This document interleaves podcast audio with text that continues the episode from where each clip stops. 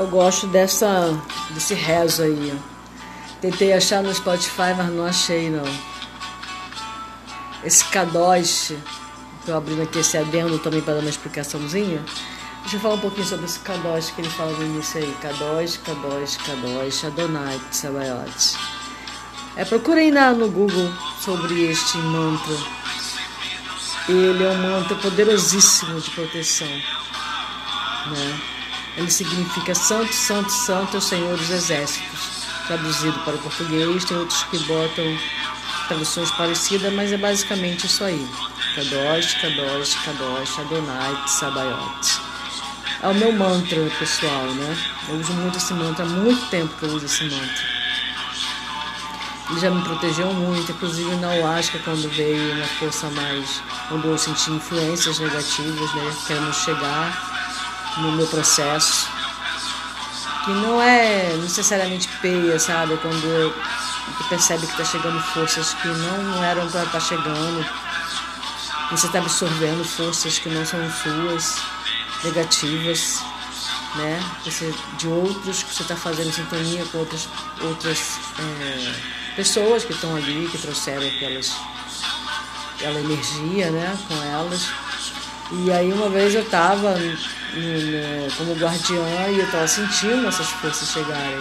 Até que eu fiz diante da fogueira o, o Kodosh usando o. Ai, fugiu a palavra. Esse japamala. Né? Peguei meu japamala e fiz o Kodosh 108 vezes diante da fogueira. Nossa, foi uma força incrível. E a partir daí essas forças não conseguiram chegar mais até mim. Então é um mantra que eu é, tomei conhecimento dele, sei lá, tem mais de 10 anos, eu acho que se bobear, eu acho que tem uns, uns 15, quase 20 anos. quando a gente fica com uma certa idade, a gente fica, nossa, caramba, quando a gente lembra dessas coisas. Foi uma pessoa muito querida que eu conheci na época, que me levou ao conhecimento desse mantra. Né?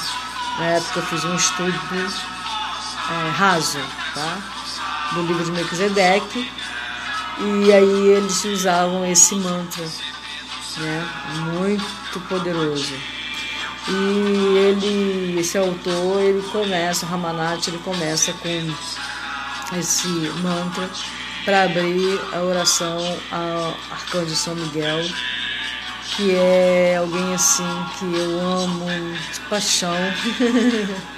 o ser que eu amo de paixão, que é o Arcanjo Miguel. Né? E eu abri esse adendo é, também para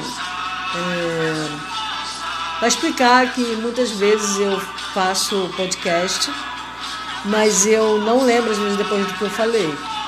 Tá? É, então às vezes a pessoa pode me fazer uma pergunta e ficar assim meia. meia tentando lembrar o que, de que, que a pessoa está falando, né? É, porque como eu falei, já falei, já repeti várias vezes, eu não edito. E justamente porque se eu for editar aí eu vou começar a influenciar o que eu estou falando. Né? Então eu deixo fluir as palavras, eu deixo as palavras fluírem. Né? E por isso que muitas vezes eu não lembro do que eu exatamente eu falei. Só se eu for escutar o podcast de novo. depois que já está gravado.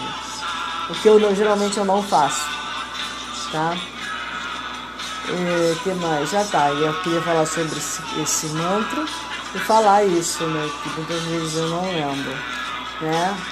Quero mandar um beijo, um abraço pro meu amigo Everton, que é audiente desse podcast. Muito obrigada, querida, pela sua atenção pelo seu amor, pelo seu carinho. E é isso. Boa noite.